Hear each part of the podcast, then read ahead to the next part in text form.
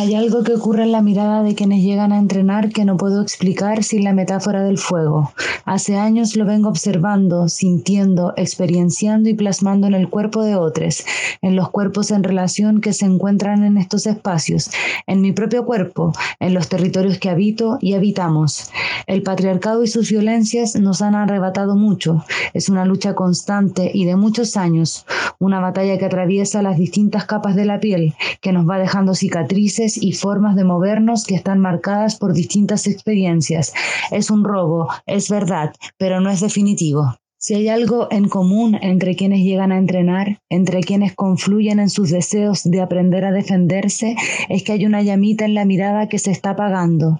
Ese fuego que nos mueve desde nuestras infancias a conocer, experimentar, atreverse, esa llama en los ojitos que va creciendo y creciendo a medida que vamos descubriendo las prácticas que nos llevan al goce, las distintas formas de afectos, los deseos, los amores, las felicidades y sonrisas, esa llamita se va apagando cuando nos enfrentamos a las negativas del sistema, con C, a sentirse fuga, margen, falta, falla, error, una llamita fuego que con cada no, con cada risa cargada de burla, con cada mirada de reprobación, con cada enfrentarse a la vergüenza, con cada reproche, golpe, dolor, con cada traspaso de límites, con cada agresión al cuerpo, se apaga un poco más, quedando a veces en, una sola brasa que resisten los ojitos para no apagarse, tirando pequeñas chispas de vez en cuando, recordando de a poco que aún está ahí.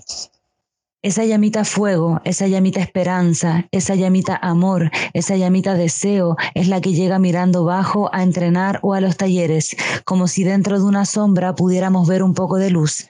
A veces las sombras son grandes y parecen monstruos, a veces el llanto se aprieta en la garganta, a veces el cuerpo no puede moverse frente a otros y la llamita tiembla, temerosa de apagarse definitivamente. Pero poco a poco la llamita sombra va encontrando espacio, poco a poco la llamita sombra va haciendo más fuego dentro de los ojos y se endereza el cuerpo y se levanta la mirada y los colores del rostro cambian y los hombros se ven más erguidos y el cuerpo se mueve distinto, como si bailara, como si volviera a sonreír el cuerpo entero. Y la llamita baila dentro de los ojos y algo cambia, algo pasa, algo se quiebra, algo se desaprende y se abren miles de posibilidades de ver en la fuga, en el error, en el margen, una forma de recuperar el amor hacia nuestras existencias y entendemos desde el cuerpo, desde el movimiento, desde el cómo nos miramos, desde el cómo nos movemos frente a otros, que ese miedo se va escapando, se va haciendo pequeño, que el fueguito avanza dentro de nuestros cuerpos y sale de los ojos y se pasea por el pelo, por la cara, por la espalda y recorre las manos, las piernas, la pelvis y se cruza por el estómago y se siente en el pecho revoloteando cuando logro hacer un movimiento que nunca imaginé que podía hacer, cuando sale un ejercicio que hace un mes no resultaba de ninguna forma, cuando entiendo la corporalidad que habito y la miro con afecto, con amor y entiendo por fin que después de todas estas vueltas de haber sido llamita pena, llamita vergüenza, llamita dolor, llamita escondida, llamita muriendo, en los ojitos reaparece una llamita fuego que crece y crece y que ya no tiene nunca más ganas de volver a apagarse, de esconderse del mundo y que habita un cuerpo que ama y que entonces va a defender y el patriarcado pierde y se quiebra en pedacitos y nosotras y nosotres nos vamos volviendo manadita fuego. Oye, me encanta este invitado que no esperábamos. ¿Cómo se llama, Maki? Se llama Kuri, que es negro en Mapudungún. Amo. Oh, y es tan grande, me encanta. Gigante. Alcanzo a ver la colita. Todavía no, no aprende de consentimiento, sí. Está en ese proceso. Ya, no, viste, te voy a tener que echar a ver. A juguetear. Bueno, también pasa como que el, eh, yo tengo un gato negro, po, el Vicente, ah. eh, el menino, alias el menino, ese es su nombre social. Eh, Me encanta. Y, y cacha que le encanta meterse en las llamadas porque se me viene a meter acá abajo entre medio de las piernas y empieza mao, mao, justo cuando estoy ah. grabando tiene cosas que decir igual, pues. Siempre, siempre es un menino muy parlanchín. Ahora sí, sin interrupciones, porque Curi no sabe comportarse. En mi terapia hace lo mismo. ¿Cómo está ahí hoy día, Maki? ¿Qué tal? Estoy ¿Qué tal, bien.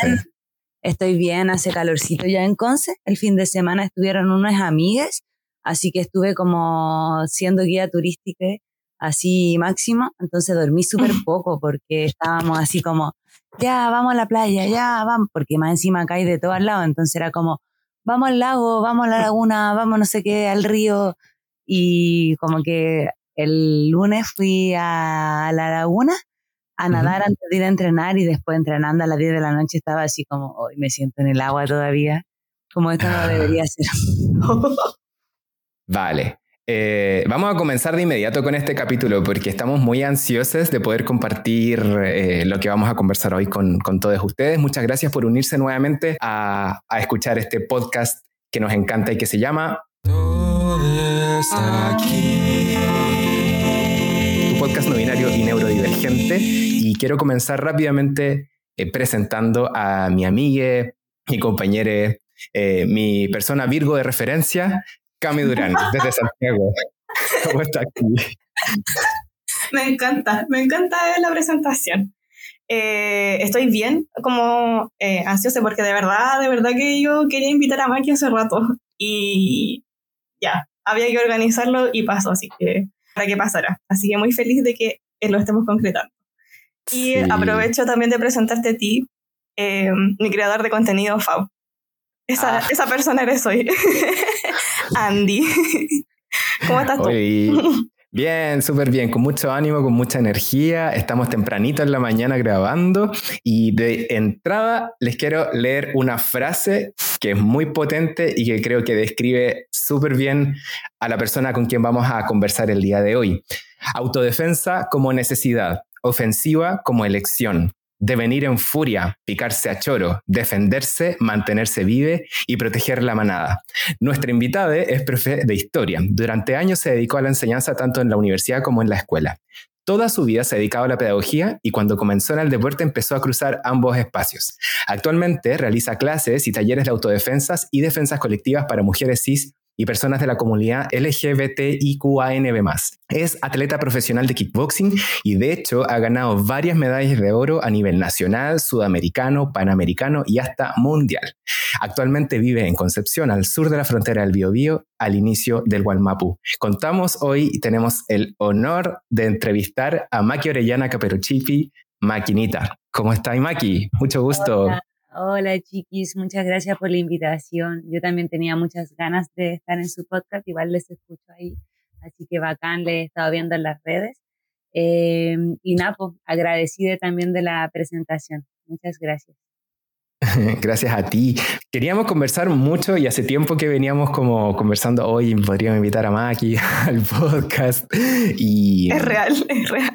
Sí, Sí, porque, porque representas como un entrecruzamiento entre, entre varias eh, situaciones que nos llaman mucho la atención como personas no binarias, eh, en particular tú como en fondo una persona no binaria que está en el deporte competitivo, em, no es algo tan frecuente de ver, ¿cachai? Como que es un, referente con el que en general carecemos, pensando que el, deporte competitivo como tal es súper binario, como categorías de hombres y categorías de mujeres. Em, y tú estás un poco como navegando desde el kickboxing esta, e, en este mundo que es... ¿Cómo, cómo ha sido para ti esta experiencia de, de, de estar como en, en, el alto rendimiento en, la, en las ligas como mayores, por, por ponerlo así? Es complicado igual porque, bueno, como decís tú, el, el deporte, como la mayoría del mundo, es súper binario. Como recuerdo mucho, eh, eh, hace un tiempo escuché como un, un, una entrevista a las crudas cubensi, que no son unas chicas eh, lesbianas de Cuba, que decían que el mundo siempre se divinía, como que cuando había que decidir, el mundo siempre tenía como esta lógica de los baños, como a qué baño entráis, mm. como al de hombres o de mujeres. Y creo que como en esa metáfora se permite leer muchas cosas y creo que en el deporte siempre ocurre un poco eso también, ya como en muchos otros espacios, ¿cierto? Que finalmente por, por mucho que intentemos visibilizar, por mucho que intentemos disputar, igual tenemos que elegir a qué, a qué baño entrar y terminamos entrando como al baño que más nos acomoda, ¿no? Em, mm. Yo compito en la categoría de mujeres porque sé que me leen como una mujer y, y, y creo que también durante mucho tiempo eh, fue mi lugar seguro también. Creo que lo sigue siendo. No sé si, por ejemplo, si se abriera la posibilidad de competir en categorías de varones, pensando siempre que se mantenga esta lógica binaria, yo no sé si competiría en esa categoría porque tampoco es un lugar que me acomode. Entonces, em, creo que por ahí también se, se van dando reflexiones que, que, atraviesan el deporte, ¿no? Que creo que es como la reflexión que también me pasa a lo largo de mi vida, como por ejemplo cuando decidimos cómo eh, eh, qué espacios ocupar o con quiénes ocupar esos espacios, igual intentamos estar en los lugares un poco más seguros eh, para personas como nosotros o que se identifican como nosotros. Em, creo que ahora se están dando esas discusiones principalmente a través de la presencia de personas trans en los deportes, que se ha dado también esa, esa, esa disputa que se, se, ha dado desde lugares súper transódicos también. Creo que ha sido como un, un, lugar muy doloroso, ¿cierto? Como por estas disputas respecto a como los privilegios, pongo muchas comillas en esos privilegios, porque qué privilegios, ¿cierto? Pero como lo que las personas cis leen como privilegios, cuando una persona trans se cambia de categoría dentro de lo binario, pensando en personas trans mujeres y personas trans hombres. Y ahí, ahí se da algo súper heavy porque finalmente em, la, el patriarcado y el cis heteropatriarcado es tan brutal que finalmente el privilegio, nuevamente con muchas comillas, se termina dando a quienes las personas cis siguen leyendo como varones. Entonces, ah. solo a ellas se les considera que tienen un privilegio deportivo porque finalmente, o sea, si yo trato de reducir esta, esta discusión, em, la, lo que ocurre es que las personas heterosis siguen leyendo a las personas con pene como personas superiores en términos corporales. Y es, esa mm. pelea yo creo que es una pelea muy grande y que creo que eh, personas como yo y otras personas también, por supuesto, estamos dando también como al disputar em, que existen muchas corporalidades que pueden tener fuerza, que hay muchas corporalidades que pueden hacer determinados deportes, que hay muchas corporalidades que van más allá, ¿cierto?, del ser hombre y ser mujer. Eh, y creo que por ahí también se dan como eh, cuestiones bien, bien interesantes. Total. Te quería preguntar, Maki, por la lectura que tú haces, porque, a ver, estás en el kickboxing, que como, como es una, una, una disciplina muy física, muy, em, probablemente como que esta superioridad, entre comillas, de la que estás, de la que estás hablando, la entendemos como en términos quizás como de masa muscular o como de, en, términos más bien físicos, como estoy, estoy pensando en eso, pero que probablemente cuando tú hablas de privilegio no te refieres únicamente al privilegio físico, ¿no? Me, da la impresión de que va un poquito más allá de lo meramente físico.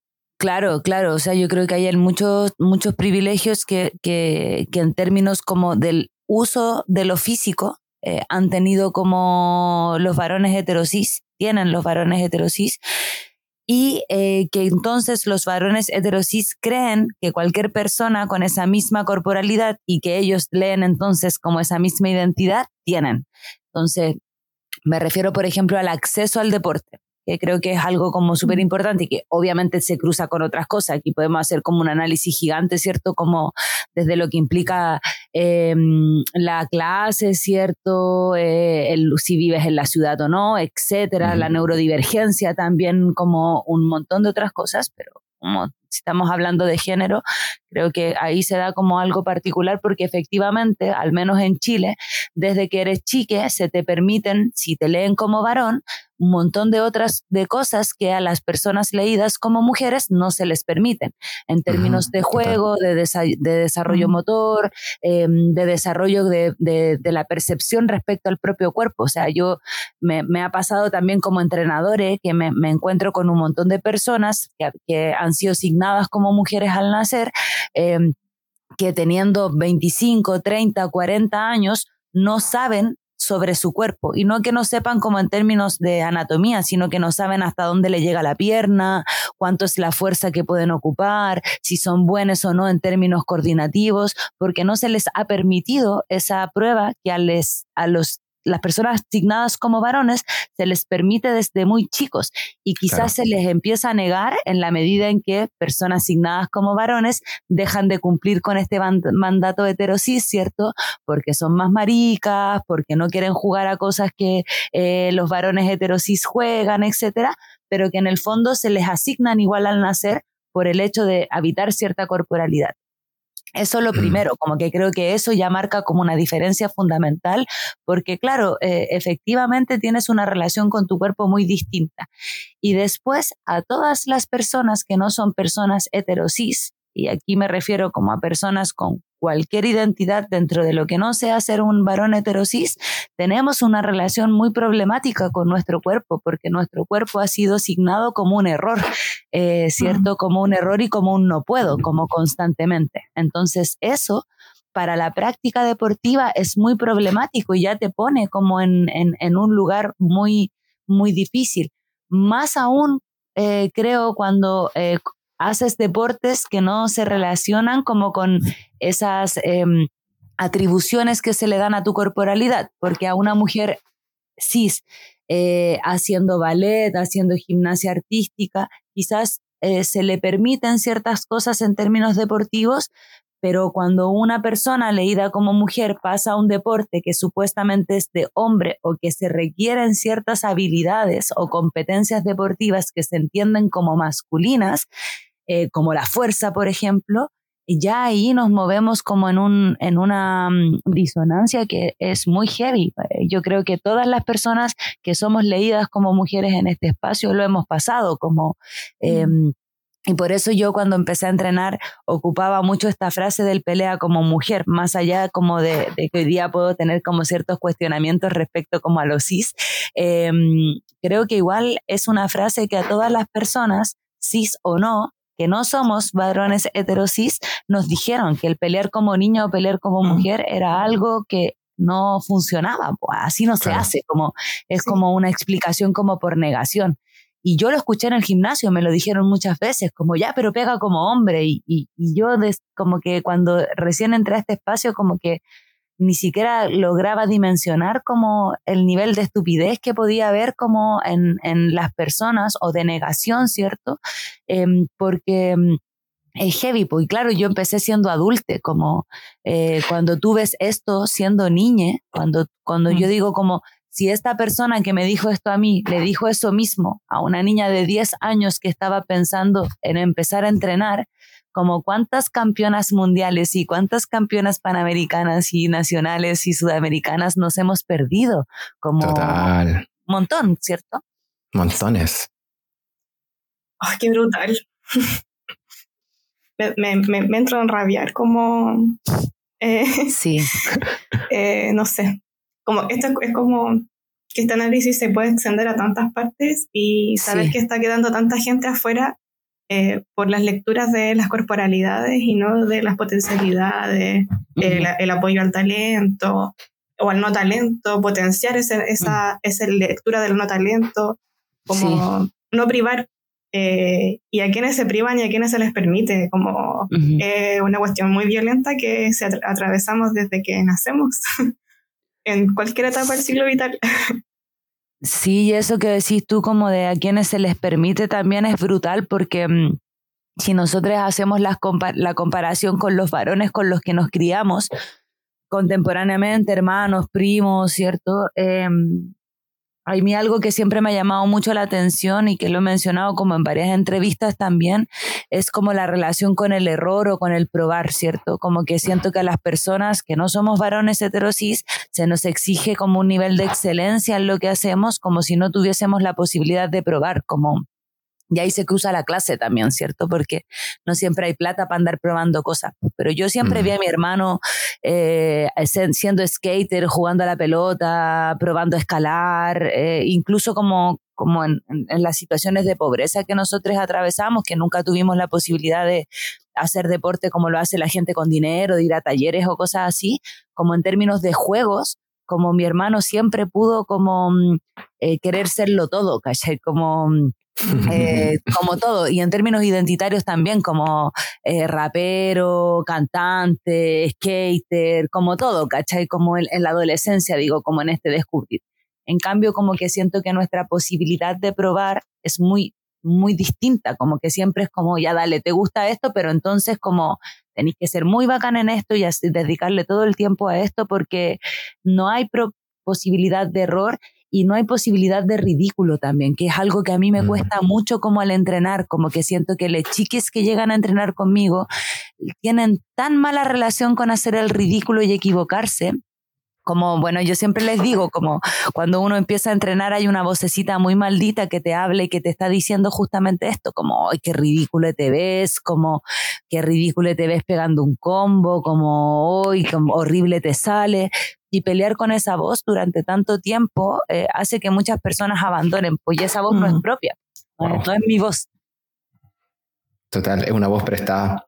Em, e, esto, esto que, menciona, que mencionas recién, Maki, me, no sé, pienso en una metáfora que es una metáfora súper eh, hombre hetero cis, ¿vale? Como, porque, porque es la única que hay, que es como la metáfora del futbolista, ¿no? Como el chico que juega la pelota, que le va bien y que en el fondo, y, digamos como que no tiene los recursos para, como dices tú, para intentar y probar y hacer otras cosas, y es como, vale, vamos a poner todas las esperanzas en ti porque la vaya a hacer y va a ir a jugar a Europa y te vaya a ser millonario y la cuestión, y es como que obvio, eh, te, termina poniendo una presión tan eh, gigante en una cosa que se supone que es lo que disfrutas hacer, que, que finalmente termina como un poco metiéndose en tu cabeza y haciendo como eliminando la posibilidad del fallo, por una parte, y si le hacemos esta otra lectura del género, es decir, como, pero ¿por qué no tenemos, o no sé, quizás el, el, parangón eh, en, en, una mujer, de nuevo, muy, muy cis, el, la, la, la, la metáfora es con la bailarina de ballet, ¿no? Que parte como muy pequeñita y que va como pa, pa, pa, pa, y que parte como de los cinco años, y si no partiste los cinco años, como que ya cagaste para ser la mega super bailarina de ballet. Entonces, como también lo que decís tú, pues partiste a una edad, es a los 25 que comenzaste en el kickboxing, ¿no? Claro, que es una edad como mm, alta, digamos, para partir en un deporte competitivo, muy, muy, estoy haciendo aquí muchas comillas en el aire. Sí. Em, ¿Cierto? Entonces, como que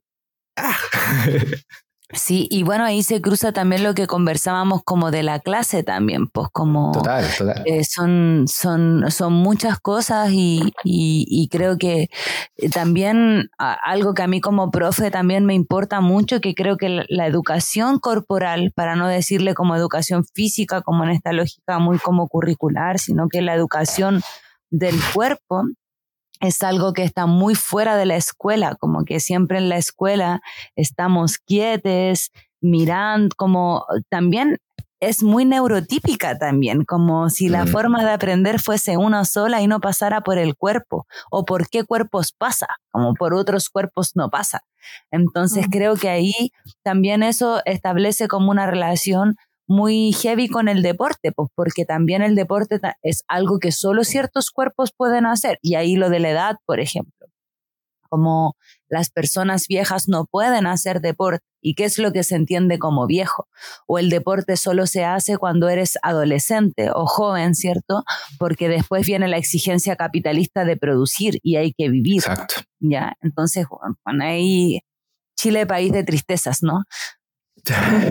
me quedé, quizás voy a retroceder un chiqui, pero me quedé mucho pensando en que cualquier deporte, hablando desde lo que yo veo, porque no lo experiencio, parto desde esa premisa, por si acaso. Em, es, algo muy exigente física, no solo física, sino que eh, mentalmente. Hay que tener eh, determinación y una serie de aspectos respecto a tu salud mental que para que acompañen realmente como ese rendimiento y esas exigencias físicas. Y pienso que eso ya es muchísimo para además estar pasando por eh, malestares y sufrimientos a propósito del no reconocimiento de tu identidad. Em, y estar peleando que te reconozcan como la persona, como quien eres en estos espacios. Y pienso inmediatamente en la importancia de eh, los afectos, em, los amores, eh, los espacios de red, los espacios de amor, los espacios de reconocimiento. A mí esa es la primera alternativa que se me ocurrió cuando lo estaba contando, pero me imagino que tú tienes eh, tus estrategias, tus formas, tus búsquedas de amumu, de cariñitos, eh, no sé, lo que a ti tenga sentido en, en todas estas exigencias que son brígidas igual.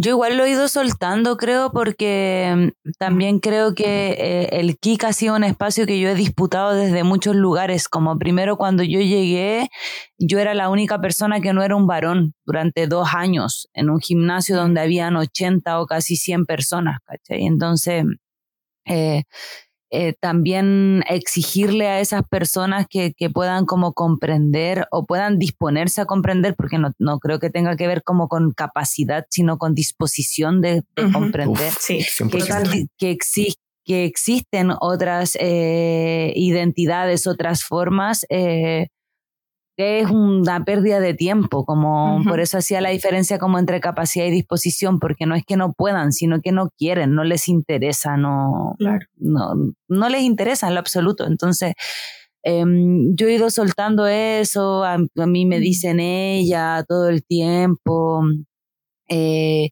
o, o, me dicen mi nombre muerto también, eh, muchas veces en las competencias.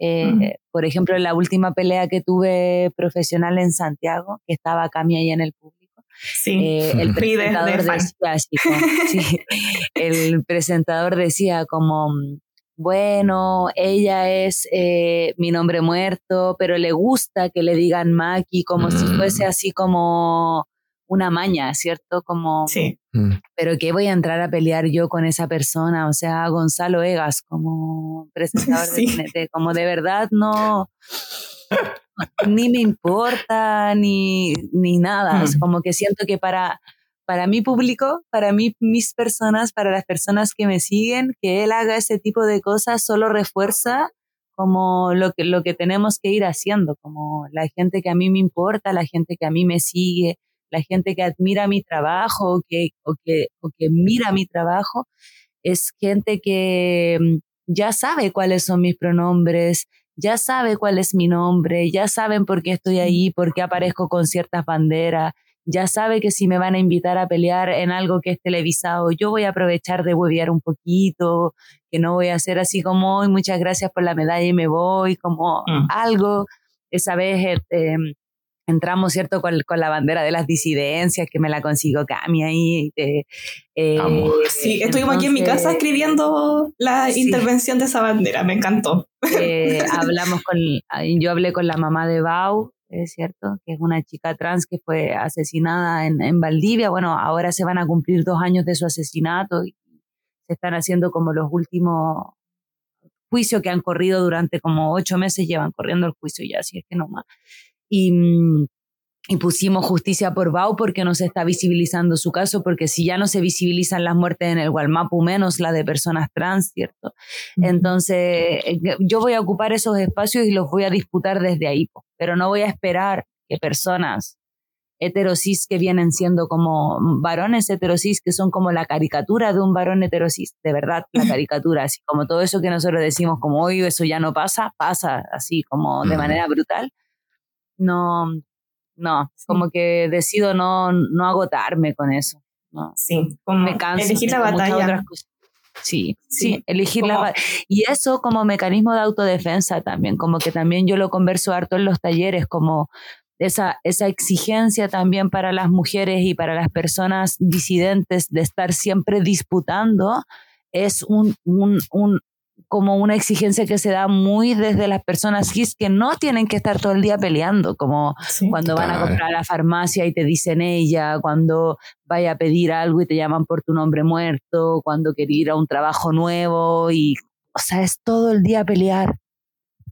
Sí, qué bote. Es lo que, es lo que hablábamos, hablábamos una vez de, en, no sé, yo creo que unos capítulos, unos seis capítulos atrás de... Em, que yo decía que había algunos espacios en los donde yo sí iba como a, a hablar de, de, mi identidad y etcétera, pero en otros lugares tú eliges la batalla porque en el cotidiano es tan agotador que no, no, no tiene, no, es más la ganancia que te reconozcan la identidad porque la pérdida respecto al agotamiento de esa resistencia es mucha. Entonces, como que resueno caleta con lo que estáis diciendo porque realmente es muy agotador y además eh, como persona sensible lo encuentro demasiado injusto. Total. Em, con, esto que mencionas de la autodefensa, Maki, me, remito, Caleta, a lo que hablabas al principio, como de sentirte cómodo en espacios. Em, eh, mm, estamos hablando ahí de espacios seguros, ¿cachai? ¿Cómo, cómo ha sido tu experiencia construyendo em, espacios seguros a través de eh, los talleres de autodefensa que, eh, y, de defensa colectiva, que este concepto ya es como muy, oh, como no es solo autodefensa y me defiendo yo, sino que nos defendemos. ¿Cómo, cómo ha sido tu proceso en esto? Uy, ha sido largo y ha tenido de todo. Yo empecé a hacer talleres en el 2016. 2010, sí, 2016, como en diciembre del 2016 fue mi primer, mi primer taller de autodefensa, que obviamente es muy distinto a, los, a las propuestas que, que estoy trabajando ahora, que ha ido cambiando porque he ido aprendiendo un montón de cosas. Eh, pero pero también me he ido encontrando con, con, con el desarme de, de, que esta idea de que estar entre personas disidentes es per se un lugar seguro. Creo que eso es como súper importante mm. también como de, de mencionar porque mm, muchas veces bajamos la guardia, como cuando esta metáfora del boxeo, eh, porque estamos en un espacio disidente y, y es muy difícil de reconocer la violencia que viene de una mujer o de una persona disidente, ¿cierto? Como que la dudamos, la dudamos más, como al menos a mí me pasa, no sé si, creo, creo que a varias personas más, pero... Em, a mí me pasa, por ejemplo, tanto en la calle como en espacios cotidianos, que cuando una persona, cuando un varón hace algo que para mí puede ser una agresión, mi respuesta, aun cuando puedo elegir las batallas o cómo dar esas batallas, mi respuesta es bien inmediata, como que yo soy bien parada igual, bueno, soy bien picada de chore, pues ayer nomás estuve peleando todo el día porque se me ocurrió salir con chore, pero... Y, pero como en otros espacios es complejo, como y, para mí ha sido súper difícil también como em, enfrentar quizás como las violencias también que he vivido en espacios de autodefensa también. Porque eh, yo soy leída como una persona que sabe pelear y por lo tanto cualquier actitud que yo tenga ya es leída desde ese lugar, como eh, si yo mm. me enojo y marco límites o, o, levanto la voz o hablo pesado, ya es como una reacción que se lee como 100 más allá porque eh, yo sé pelear, entonces como que es súper rígido eso. Y por otro lado, también como esta misma tensión me ha permitido como sacando esta como idea de que los lugares disidentes son lugares seguros, me ha permitido con el tiempo aprender la importancia como de los acuerdos, del diálogo, de estar constantemente como actualizando las cosas, repitiendo una y otra vez cuando llega gente nueva, porque es distinto cuando hacemos un taller que dura tres horas, cuatro horas y nos encontramos y luego nos vamos de ese lugar y algunas de las personas que fueron se volverán a encontrar y otras a lo mejor nunca, como en ciudades como Santiago, a veces nunca te vuelves a encontrar con la persona que viste en tal espacio, como eh, yo hay personas que han, ido a mis talleres que nunca más he vuelto a ver, como eh, fueron esa vez y nunca más. Eh, pero cuando, cuando haces un espacio de autodefensa que, que, es sistemático, que entrenamos una, dos o tres veces a la semana, ahí yo creo que ya hay que ir como construyendo de a poquito y con todas las dificultades esas formas de habitar de las que siempre hablamos, ¿no? Que, tratamos de tener como esa construcción como de otros mundos posibles, de otras relaciones, de otras formas de entrenar, de otras formas de habitar el cuerpo, em, que, que, que, tienen, eh, que, que tienen ese espacio ya como, como físico de, de sostenerse, ¿cierto? Y ahí el tirón de oreja también va para la gente que va a entrenar conmigo, con otras personas que tienen espacios así, es que siento que quienes estamos levantando esos espacios, como la Eileen, por ejemplo, en Santiago, el Eileen sobrino, ¿cierto? Que tiene la escuela Crisálida, em, eh, esta, esta frase que leían al principio de autodefensa como necesidad ofensiva como elección no es una frase mía, es una frase de, un espacio de autodefensa de Chillán. Eh, y, bueno, chiquis de Cali que están en el sur, en, en, Valdivia, en Temuco, hay varios espacios de autodefensa ahí muy bacanes, em, que quienes llegan a entrenar como que se encuentran con personas que al menos estamos intentando desarmar las lógicas autoritarias que tienen normalmente las artes marciales, desarmar esta lógica como de exigencia, de ven aquí y vomita y siéntete mal y si no podís ven de nuevo, como toda esa lógica y, y tratar de construir espacios más amorosos pero con nosotros muchas veces es súper poco comprensible respecto también a que también somos personas que estamos en aprendizaje, como yo les decía, mi primer taller en el 2016 fue súper distinto de aquí ahora que estamos en el 2023, que han pasado siete años.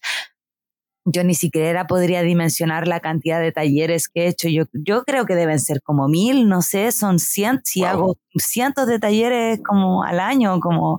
Eh, hago muchos, muchos, muchos, entonces eh, imagínense todo lo que ha sido para mí ir desarmando mi propia estructura heterosexual, cis, de la pedagogía, respecto del deporte, respecto de las relaciones y además pensarme como una persona que a veces está con la maña, a veces está enojada, a veces no tiene ganas de hacer clases, que creo que es mm. también muy bonito como de pensar en la pedagogía desde otros lugares, como Val Flores, que es una, una pedagoga disidente de Argentina muy maravillosa que yo amo mucho, siempre habla como de esta lógica también como de todo lo que llevamos al aula, ¿no? Como de, entrar con todo, como une también entra con sus, con sus rabias, con sus penas, con sus frustraciones. Em, y creo que por ahí también es importante que quienes están habitando estos espacios que se están creando, no solo los de autodefensa, creo que hoy día se están levantando un montón de espacios que intentan ser eh, desde otros lugares pedagógicos, desde otros lugares, tengan un poquito también como de esa misma comprensión con quienes están guiando esos espacios, porque es difícil igual desarmar como las lógicas que uno tiene, es difícil lidiar con tantas personas, la pedagogía es súper compleja, como eh, entonces... Em, creo que por ahí también como esa creación de espacios seguros requiere no solo de la disposición de quien guía o del profe, del nombre que tenga, sino también como de, bajarle los niveles de exigencia. Creo que mm. dentro de los activismos ha estado pasando caleta eso últimamente, como en algún momento fue muy desde el feminismo, ¿cierto? Como quién es más feminista que quién. Pienso como en 2017, 2019, fue como una exigencia súper brutal, así que tiraba más libros sobre la mesa, quién era, quién, quién llevaba una vida más feminista que otra, ¿cierto? Eh, que era como casi ridículo ya en un momento, pero fue muy así, como sobre todo por las redes sociales. Y hoy día pasa mucho esto como en términos de las disidencias también, y también, por ejemplo, de, la, de los activismos neurodivergentes, como eh, hay una exigencia respecto como al hacer, al enfrentar, al disponer, que es muy neurotípico además, como, no sé, como que siento, a veces me da mucha rabia como que se ven esas cosas porque siento que no, como que nos exigimos de una manera tan distinta a la que le exigimos a un varón heterosis, por ejemplo. Yo digo como le chiquis que van a entrenar conmigo se preguntarán las mismas cosas, pensarán las mismas cosas cuando van a un gimnasio con un varón heterosis y dicen, bueno, este es un estúpido y van a entrenar con un estúpido, como eh, no, tienen ningún, ninguna expectativa, ¿cachai? Como ya nosotros nos ponen caleta, ¿cachai? Entonces, creo que por ahí ha sido complejo igual esto como de los lugares seguros, em, pero nada, pues como el desarme, pues parte del desarme, ¿no? Sí, es como... Eh, tener que demostrar o estar peleando constantemente como un lugar ganado, como que hay una presión eh, respecto a cómo mantener, incluso como la calidad, eh, en base a cuáles ojos, no tengo idea, pero tenéis que estar demostrando constantemente que no le estás quitando el lugar a nadie. Sí. Un lugar que podría haber sido ocupado por una persona, un hombre heterosis. Entonces, sí, es la disputa. Yo, eh, como ya nos estamos eh, acercando al cierre de capítulo, ojalá, a mí se me pasó muy rápido, estamos ya casi en la hora. Sí, Estaría así, sí. em, me quedo mucho con algunas eh, cosas que has ido diciendo respecto como em, cuál es la relación que tenemos con el error. Yo creo que a propósito igual de todo lo que hablábamos recién de las exigencias, de demostrar, etcétera, eh, en la relación con el error y cómo nos atrevemos a aparecer en ciertos espacios eh, y a reconocer o a vernos, porque creo que mucho de, eh, de estos espacios de donde está tu cuerpo, eh, igual de alguna forma te, te, llevan a repensarte, a reconocerte, a renarrar el vínculo con el cuerpo, el vínculo con la identidad. Entonces, creo que es un, es un ejercicio como que trasciende muchas esferas.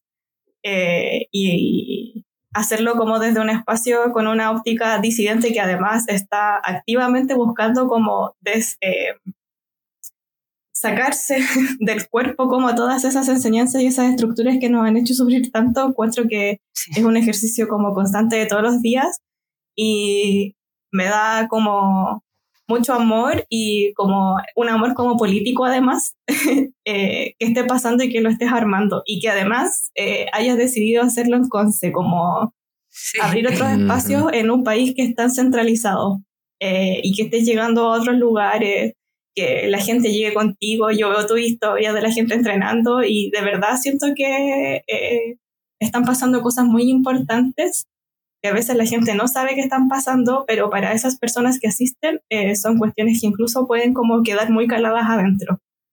Eso es lo que yo eh, reflexiono de todo lo que hay estado contando.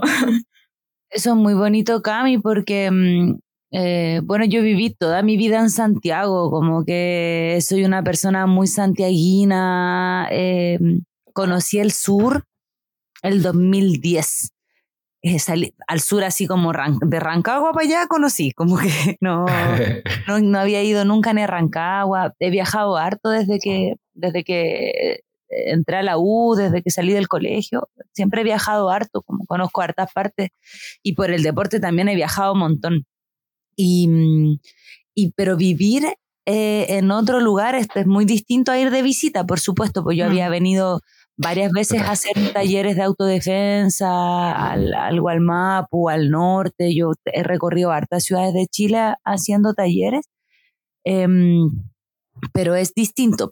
Y vivir acá me ha, me ha hecho comprender cómo esa distancia que hay con las regiones, ese centralismo que yo además como profe de historia siempre leí, estudié, expliqué, ¿cierto? Como vivirlo como cotidianamente y darse cuenta de que efectivamente, como por ejemplo yo partí haciendo los talleres acá y me pasó lo mismo que me pasó en el 2016 cuando empecé a hacer clases, que la gente no se atrevía mucho, porque siento que hay como, no, no, como una diferencia de años incluso, como que estuviésemos viviendo como unos añitos atrás en, en, en las regiones. Em, pero por otro lado, ha sido muy bonito por lo mismo, porque siento que llegan a entrenar personas que a lo mejor, me acuerdo mucho la Dailin, que es una chica que justo me la encontré el fin de semana, la primera vez que ella, que, fue de las primeras que llegaron a clase y estuvo toda la clase riéndose, así como, es el mejor puto día de mi vida, así como... Ah, y después me decía así como, yo siempre quise hacer esto, como esto siempre fue mi sueño, yo siempre quise entrenar esto y nunca me atreví porque siempre fueron lugares con varones y estaba tan mm. feliz.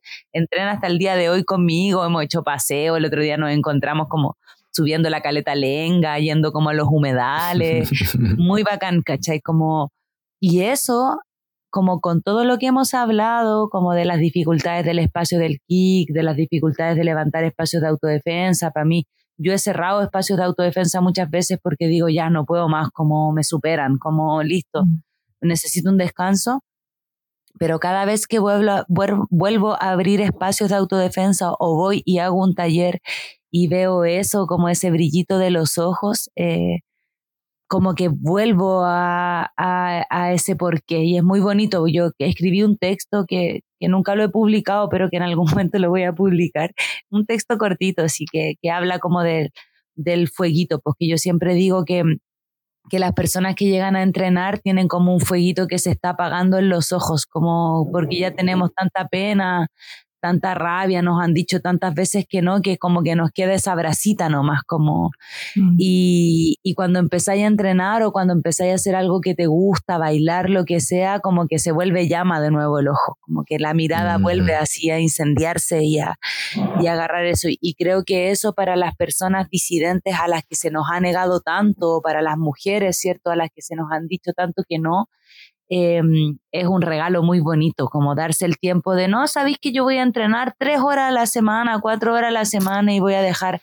la casa con les hijes, la exigencia del pololo o el estar trabajando de manera independiente porque las personas disidentes si no tenemos que estar todo el día con, con, con este, ¿cierto? Con este pelear con nuestros nombres muertos, con que nos traten de cierta manera, entonces decidimos como la precariedad ante eso eh, y me voy a regalar o voy a hacer un esfuerzo para esto, eh, creo que es algo que se debe celebrar, pero así todos los días. y, y, creo que es la razón también por la que, por la que atravesar estas cosas. porque yo, yo siempre digo como em, yo empecé a entrenar por mí, ¿cierto? Por autodefensa pero hoy día hago talleres ya porque creo en esto que decía Andy, como de la defensa colectiva, ¿cierto? De que hay que ir armando manadas nuevas que nos permitan habitar el mundo desde otros lugares, que nos permitan tener con quien tomarnos de la manito o tomarnos un tecito cuando ya todo se vuelve brutal, ¿cierto? Y peleo también por eso, como a mí me gusta mucho pelear, me gusta mucho la competencia, soy Aries, así que la competencia nació. por supuesto que sí. Obvio, había dudas, no había dudas. Pero además creo que ser esa persona que, que nosotros no tuvimos, ¿cierto? Como, yo quiero pelear como ella, eh, yo quiero como subirme un ring, eh, es muy importante en términos pedagógicos.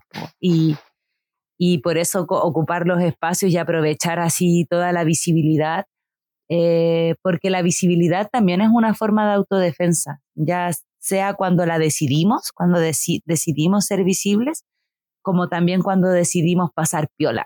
Como todas son estrategias para sobrevivir finalmente si este mundo nos quiere muertos, como que también eso es súper importante de entenderlo como en esa brutalidad y en esa ferocidad que es, como y por eso yo siempre les digo a los chiquis, como entrenar es bacán, es divertido, pero también es una obligación. Como si este mundo no existiera, quizás decidiríamos bailar. Y no porque sean cosas menos importantes, sino porque hay gente a la que le gusta pelear y gente a la que no. Como, como no a todo el mundo le gusta ir y pescarse a combo. A mí me encanta, lo hago todo el día, pero yo me imagino que hay seres humanos a los que eso no les gusta, ¿cachai? Como, entonces creo que, eh, eh, es una responsabilidad también, como entender que tenemos que entrenarnos porque hay gente fuera de nuestras casas y a veces adentro de nuestras casas que nos quiere muertos o nos quiere tristes o nos quiere mal. Y eso es muy triste, es muy brutal. Mm. quería, quería rescatar antes de que, de que finalicemos y ante todo agradecerte porque creo que estáis lanzando unas palabras muy bacanes y muy significativas, Maki. Em, rescatar el tema de la pedagogía del que conversábamos, porque claro, tú haces, me encantó este concepto que usas de educación corporal por sobre la educación física, que ya es como una marca, digamos, como bien, bien, bien, ¿cierto? Em, esta educación corporal que en, eh, a través del, kickboxing y a través de la autodefensa y a través de este rescate de los, de los espacios seguros, finalmente es una pedagogía de la resiliencia. Y, quiero rescatar eso, como que eres una figura que proyecta públicamente eh, una, una capacidad de, de que te has sobrepuesto a tantas cosas y aquí estás como dando la pelea y siguiendo ahí, ¿cachai? Y como que creo que ese, ese ejemplo te, te quería decir que me, me parece que es súper, súper admirable, ¿cachai? Porque, porque es, es importante, ¿cachai? Es eh, incluso obligatorio, como, como decís tú, como que es obligatorio eh, pararnos por nosotros mismos, ¿cachai? Y defendernos. Em, y, y, en otras ocasiones incluso atacar. No solo defenderse, también atacar. Entonces, nada, te lo quería decir porque me parece muy bacán lo que estás diciendo. Bacán, muchas gracias. Sí, yo creo que eso, eso es súper importante también como, como eh, en términos como de responsabilidad, como decía, como creo que, mm, que nos pasan como cosas que son muy brutales, pues como todo lo que hablábamos al principio, eh, el racismo, ¿cierto? El capitalismo, la cis heteronorma está constantemente como haciéndonos daño, desde que somos muy chiquis, como estamos llenos de heridas, estamos llenos de cicatrices, em, como estos mapitas que se van armando en el cuerpo, y se van alojando también en el cuerpo. Yo creo que por ahí también entrenar o asistir a, esta, a, estas prácticas de autodefensa también es un poco hacerle un anaicito a esas heridas o encontrarse con otras personas que están heridas como tú y no sentirse tan sole, porque que creo que es así urgente, urgente, urgente, porque también este mundo, además de todo lo que mencioné, también nos quiere aislados, como el capitalismo busca eso también, que estemos lo más solos posible, que vivamos la tristeza de las maneras más solas posibles. Y ahí yo creo que la resistencia y como... Em, el proyecto tiene que ver con eso, como un armar colectivo, colectivizar, colectivizar, colectivizar todo el tiempo, como para, para resistir. Y esto mismo que tú decías y como Andy, de que yo soy así como niño eh, brígido de que me ha pasado como todo, pues, como, y desde chiqui, como no solo desde que soy famosa he sido quemada, como eh, desde muy chiqui, muy chiqui me han pasado accidentes muy raros, como he siempre estado a punto de morirme, como que es brígido eso, como yo creo que también por eso la vida me llevó por este camino, porque desde muy chiqui he estado a punto de morirme. Me han pasado como accidentes muy raros que a nadie en el mundo le deben pasar, a mí me han pasado, como cosas muy extrañas. Con, decirle que cuando era chiqui me electrocuté saliendo de la piscina mojada entera en las defensas de una ventana que justo estaban con corriente, como yo creo que a ningún ser humano le debe pasar eso, bueno, a mí me pasó, como... Em, y también casi me muero.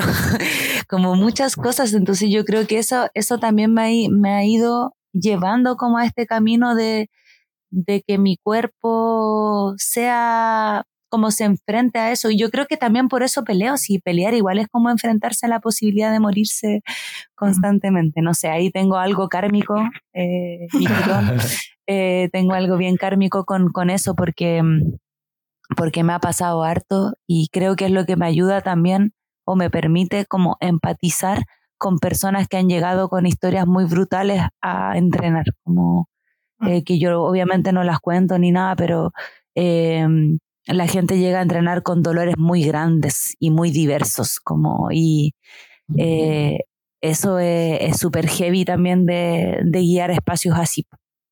Así que bueno.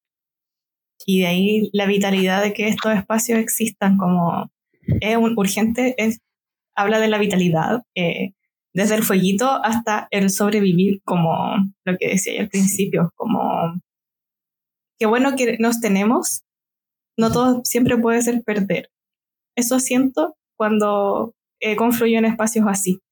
Y me he sentido removida todo el capítulo por tus palabras, como que me emociona mucho que las personas puedan llegar y eh, participar de estos espacios.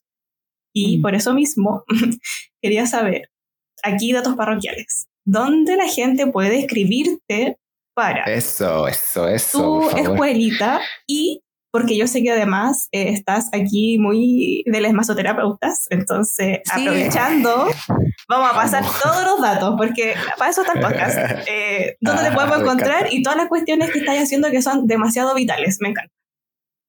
Sí, bueno, estoy en mi escuelita, tú agarró nombre después de haber sido la escuelita de autodefensa mucho tiempo.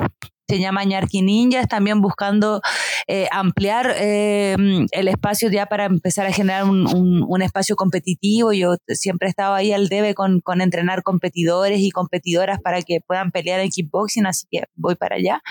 Em, pueden buscarlo como Narqui Ninjas, Narqui con K y un 1, porque jugamos ahí con el K1, que es la disciplina que entrenamos. Eh, y en Instagram, y si no, maki-maquinita, lo pueden buscar también ahí. Yo em, tengo ansiedad, entonces no dejo mensajes sin leer y sin responder. Así que si me escriben, les responder. Eh, así que me pueden escribir nomás. Sí, no puedo dormirme si tengo mensajes sin responder en el Instagram. entonces, también de repente paso mi correo porque por lo mismo. Y estoy disponible no solamente en Concepción, sino que también para viajar a otros lugares a hacer talleres. Eh, este fin de semana que viene voy a estar en Santiago, es un espacio abierto ahí si ustedes quieren asistir, eh, también pueden ir. Em, está pensado como para personas de las danzas principalmente, pero decidimos hacer una convocatoria abierta. Va a ser sábado y domingo entre las 5 y las 8, es como un intensivo de autodefensa. Em, y ahí siempre me ando moviendo, pues como estuve en La Serena hace un ratito, em, eh, ahora estamos cerrando poder ir a hacer unos espacios a la Araucanía, así que yo siempre estoy a disposición, además es mi trabajo, entonces me sirve montón que me llamen y me lleven a los lugares y yo encuentro que no hay nada más hermoso que viajar, conocer otra ciudad, hablar de autodefensa, eh, como eh, todo demasiado perfecto, así que invítenme a hacer talleres por todo Chile, por favor. Es claro, claro el eso, sí, claro el mensaje. Em, nosotros igual vamos a robar, obviamente, tu, tu cuenta y la de Ñarki, eh, con un logo estupendo. Ah. y mm, eso, para que tengan en consideración, inviten a Maki, tiene toda esta experiencia que nos contó acá en el capítulo, así que de verdad es una experiencia que ojalá puedan llevar a varias partes del país. ¿Y por qué no al extranjero? que me llevaran a Cuba, decía ser un taller de autodefensa. Cacha. Ah, muy bien, cacha. Me parece, pero es que estupendo. Y mm, de verdad, muchas gracias por todo lo que compartiste. Eh, reitero que me, me, remueve bastante todo. Eh, me moviliza a mí desde otras partes, porque el deporte quizás no es el área eh, para mí, pero me moviliza todas estas reflexiones como a otros lugares desde mis activismos. Y muchas gracias por eso, por compartir tu experiencia con nosotros en este capítulo.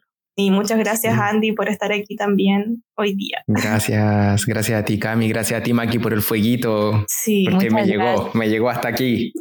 les, voy a, mandar el texto para que lo lean, es bonito. Y mm, ah, para cerrar solamente solamente quería decir que em, como todo esto que, que, mencionamos en el capítulo, creo que em, mi invitación es a empezar a armar esos espacios, sean donde sean, como decía Cami, a lo mejor no es el deporte, a lo mejor es, o no es el ki, que es otra práctica, lo que sea, pero creo que nos merecemos vivir eh, de maneras alegres, nos, nos, merecemos vivir de maneras cómodas y todo lo que podamos hacer para que eso sea posible, estar con personas que nos hagan sentir bien, hacer cosas que nos hagan sentir bien dentro de lo que permite este capitalismo brutal, es urgente, es urgente y es eh, necesario, pero porque lo merecemos, pues creo que nos han hecho creer que no lo merecemos, pero sí, lo merecemos, merecemos ser felices, merecemos reírnos, merecemos estar con las personas que amamos y, que, y pasarla bien, y creo que eso es el fundamento básico de la autodefensa, así que la invitación también es a buscar eso que les haga sentir felices y contentes y cómodos. Sí. No solo estar vive, sino que esa vida sea vivible, como decía, les invita desde en otros capítulos estoy reflexiva. Así que de verdad, Maki, te agradecemos muchísimo que hayas estado acá y también a todas las personas que han estado escuchando eh, estos capítulos. Eh, como siempre, estamos muy abiertos a sugerencias, eh, invitadas que tengan. y eso, muchas gracias por estar acá y nos estamos escuchando en un próximo capítulo. Gracias. Muchas gracias. Gracias, gracias.